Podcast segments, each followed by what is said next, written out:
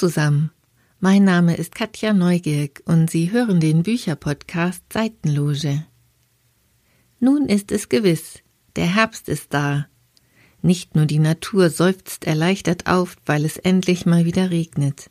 Auch ich gehöre zu denjenigen, die sich freuen, bei kühleren Temperaturen auf dem Sofa oder im Bett zu liegen und als einziges Hintergrundgeräusch die Blätter rauschen oder den Regen prasseln zu hören und dabei zu lesen. Der Herbst wartet mit einer schier unendlichen Fülle und Vielfalt an neuen Büchern auf.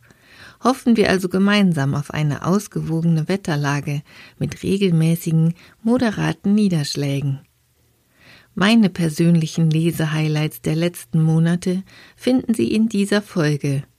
Die Titel unterscheiden sich in vielerlei Hinsicht, thematisch, stilistisch und auch was den Umfang angeht.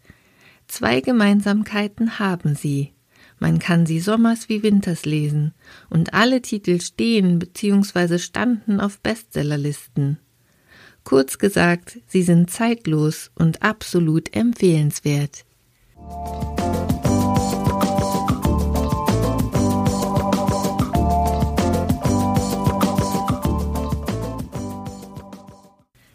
Als großer Fan der Autorin Mariana Lecki habe ich mich schon sehr auf ihren neuen Erzählband Kummer aller Art gefreut.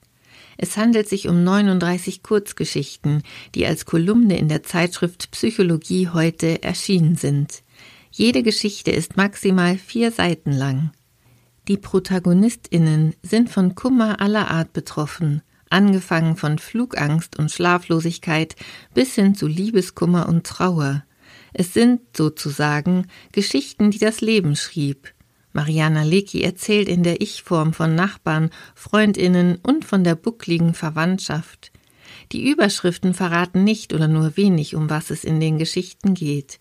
So lauten sie zum Beispiel Eddie, sie alter Wuselknödel, das Liebesgrundeinkommen oder vom Klirren und Beben des Alters. Der Autorin gelingt es, auf den wenigen Seiten ein liebenswertes und lebendiges Bild der Menschen zu zeichnen, ganz ohne Kitsch und Drama. Da es sich um aller Art alltäglichen Kummer handelt, kann man sich sofort in die Probleme und Sorgen hineinversetzen. Durch die so eigene poetische und gleichzeitig skurrile Sprache von Mariana Lecki muss man schmunzeln, lachen und nachdenken und fühlt sich bestens unterhalten, wenn sie, mitten aus dem Leben gegriffen, erzählt. Ein Buch, das man langsam und genüsslich und immer wieder aufs Neue lesen kann und sollte.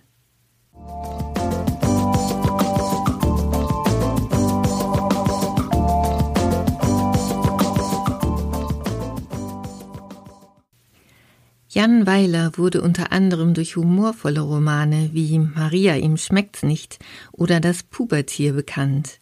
Nun hat er einen Coming-of-Age-Roman veröffentlicht, der schon rein optisch durch das prägnante Cover besticht. Es ziert der Volant einer Markise, genauer gesagt einer braun-orange-gelben Markise. Der Titel lautet Der Markisenmann Dahinter verbirgt sich Ronald Papen, der erfolgloseste Vertreter der Welt. Aber der Reihe nach. Die Ich-Erzählerin heißt Kim, ist 15 Jahre alt und lebt gemeinsam mit ihrer Mutter, ihrem Stiefvater und ihrem jüngeren Stiefbruder in mehr als guten Verhältnissen. Sie fühlt sich in der Familie wie das fünfte Rad am Wagen. Alles dreht sich um ihren Stiefbruder. Ihre Mutter und der Stiefvater streiten sich gefühlt ständig und sind sehr damit beschäftigt, ihren Wohlstand zu pflegen und, wie Kim es beschreibt, über die Anschaffung sinnloser Dinge zu diskutieren, mit denen sie das Haus nach und nach vollstopfen.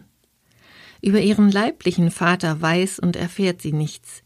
Die Erinnerung an ihn verblasst immer mehr, bis sie nach einem schlimmen Unfall, den sie verursacht, zu eben jenem Vater, seines Zeichen Ronald Papen, dem schlechtesten Vertreter der Welt, abgeschoben wird. Sie soll mit ihm die großen Ferien verbringen, anstatt mit dem Rest der Familie nach Florida zu fliegen. Der Vater lebt in einer großen Fabrikhalle mitten in Duisburg. Dort hat er für Kim einen Bereich ohne Fenster abgeteilt und notdürftig als Schlafzimmer eingerichtet. Wie sich herausstellt, besitzt der Vater große Mengen an Markisenstoff.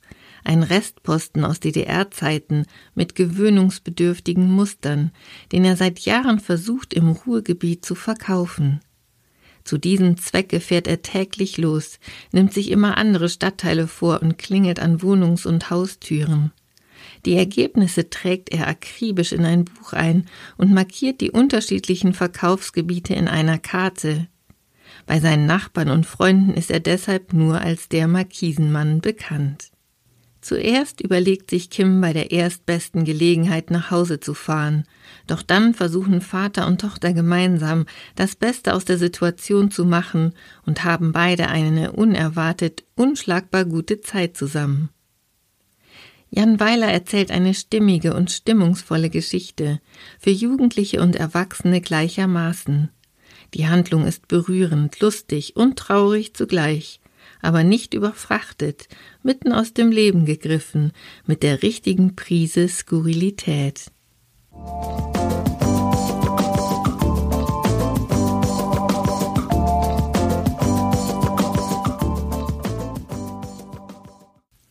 Von Tessa Hadley hat mir schon der Roman Zwei und Zwei so gut gefallen. Darin geht es um die Liebe zweier miteinander befreundeter Paare. In Freie Liebe, ihrem neuen Buch, beschreibt sie die Liebesgeschichte von Phyllis und Nick. Die Geschichte spielt im Jahre 1967. Phyllis Fischer wohnt mit ihrer Familie in einem Londoner Vorort und führt dort ein durch und durch solides Leben. Sie kümmert sich um Haushalt und zwei Kinder, während ihr Mann im Außenministerium Karriere macht.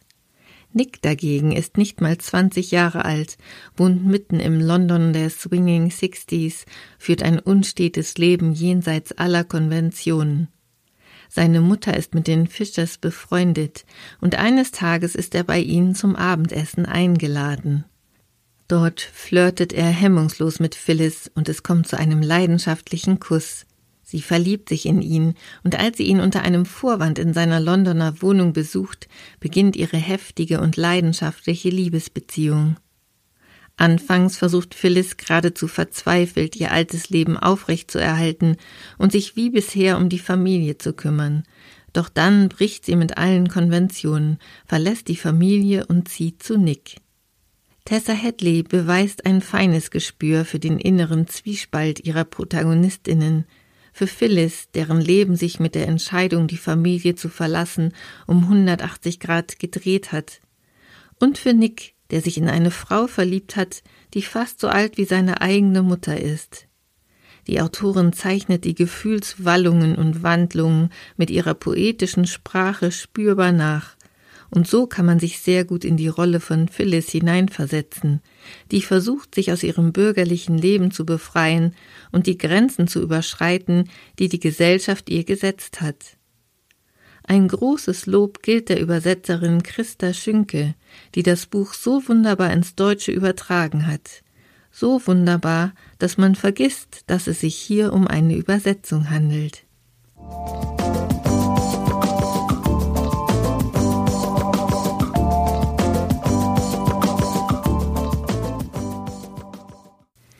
Zurzeit lese ich das Buch Das Tor zur Welt von Miriam Georg.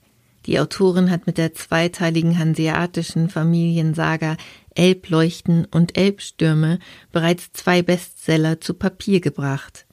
Das Tor zur Welt steht ebenso seit Erscheinen im Juli auf der Spiegel Taschenbuch Bestsellerliste. Miriam Georg erzählt die Geschichte zweier junger Frauen zu Beginn des 20. Jahrhunderts, deren Wege sich in Hamburg kreuzen. Ava stammt aus ärmlichen Verhältnissen, von einem Hof mitten im Moor im alten Land, auf dem sie bis zur Erschöpfung gearbeitet hat. Ihr innigster Wunsch ist es, nach Amerika auszuwandern, um dort ihre leiblichen Eltern wiederzufinden. Bis sie das Geld für die Überfahrt zusammengespart hat, arbeitet sie in Hamburg in den Auswandererhallen. Diese Hallen bzw. Baracken wurden Ende des 19. Jahrhunderts von der Reederei Hapag errichtet, um dort Auswanderer vor ihrer Schiffspassage nach Amerika unterzubringen. Sie verbrachten dort 14 Tage in Quarantäne, um ihre Eignung für die Überfahrt zu prüfen. In Amerika abgewiesene Passagiere mussten auf Kosten der Hapag zurücktransportiert werden. Um dies zu vermeiden und um die aus ärmlichen Verhältnissen stammenden Emigranten vom Stadtleben Hamburgs fernzuhalten, gab es diese Baracken. Dort trifft Ava auf Claire. Claire stammt aus einer reichen Hamburger Familie und sie ist schön. Der Hausarzt ihrer Mutter hat ihr die Arbeit in den Auswandererhallen als eine Art Therapie verordnet. Seiner Meinung nach leidet Claire an Hysterie. Dabei hat sie ihren eigenen Kopf, rebelliert gegen die Mutter und will nicht akzeptieren, dass ihre große Liebe Magnus eine andere Frau geheiratet hat. Ava und Claire, das Schicksal schweißt sie untrennbar zusammen. So heißt es im Klappentext. Ich bin gerade an einer Stelle, an der sich die Ereignisse überschlagen. Daher kann und möchte ich nicht zu viel von dem Buch verraten. Eines ist gewiss, es liest sich locker weg, die über 600 Seiten haben keine Längen. Man mag das Buch nicht mehr aus der Hand legen. Es ist wie eine Zeitreise. Die Szenerie kann man sich bildhaft vorstellen und die Familiensaga ist spannend erzählt. Kurzum, ein echter Page-Turner.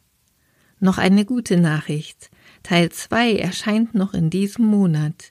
Genau das Richtige für viele gemütliche Lesestunden in der dunklen Jahreszeit.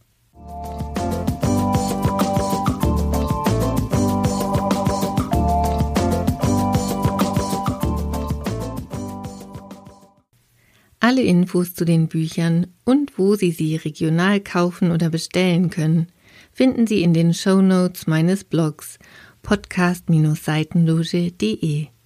Folgen Sie mir auf Spotify, Apple Podcasts oder dieser und ich freue mich über Ihre Bewertungen und Kommentare. Und nicht vergessen, nach dem Hören kommt das Lesen.